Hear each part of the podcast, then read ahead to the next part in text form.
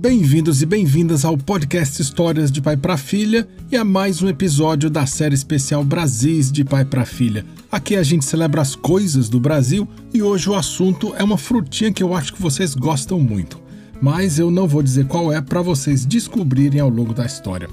Eu tirei essa lenda de um livro maravilhoso chamado Do Mulungu ao Manacá, de Ruth Salles, o livro é sobre as plantas brasileiras, mas feito de forma muito especial, porque tem fatos e curiosidades, tem poemas, músicas, travas-línguas, tem até conversa de minhoca e um estudo de plantinhês para você aprender a se comunicar com as plantas. E as ilustrações são todas feitas pelos alunos da escola Waldorf Rudolf Steiner, desde as crianças do primeiro ano até alunos do colegial.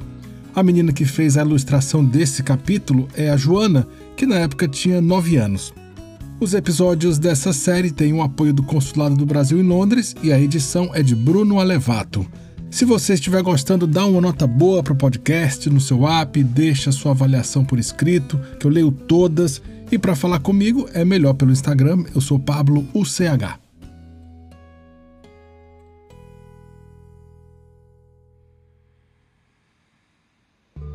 Era uma vez um garotinho da tribo Maué, também chamada Sateré Maué, na Amazônia.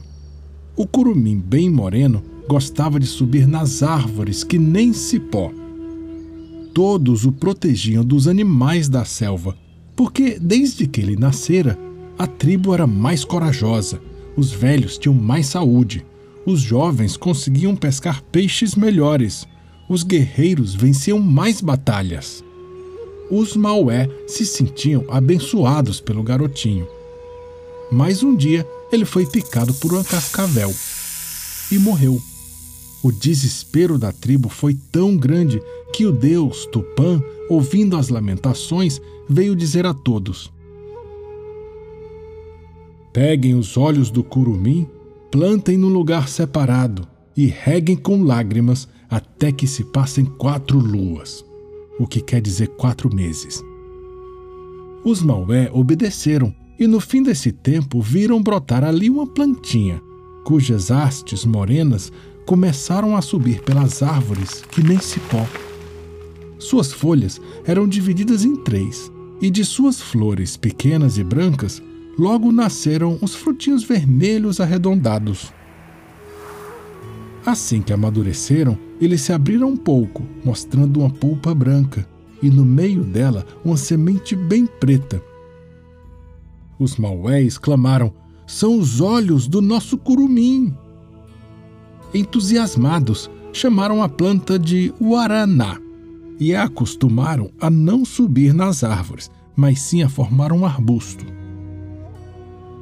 Os frutinhos foram postos para fermentar. Depois foram tratados de maneira a se fazer deles um xarope e também barras sólidas que eram raladas para se obter o pó.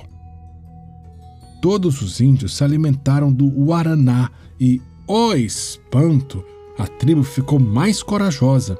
Os velhos recuperaram a saúde, os jovens pescavam com mais ânimo e os guerreiros venciam mais batalhas. Era de novo a bênção do curumim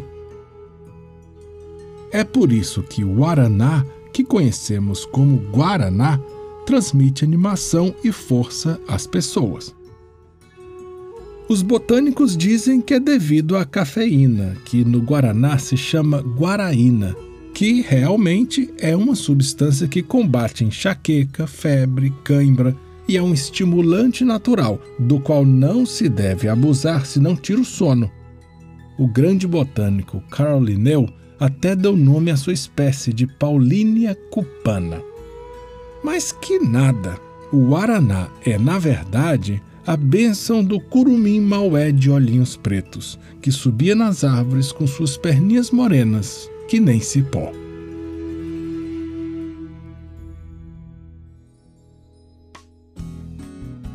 Eu li para vocês a historinha O Curumim de Olhos Pretos, uma lenda indígena sobre a origem do Guaraná.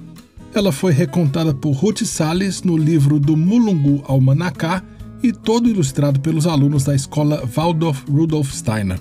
Se você gostou, conta para os amigos, compartilha nas redes, deixa uma avaliação legal para o podcast.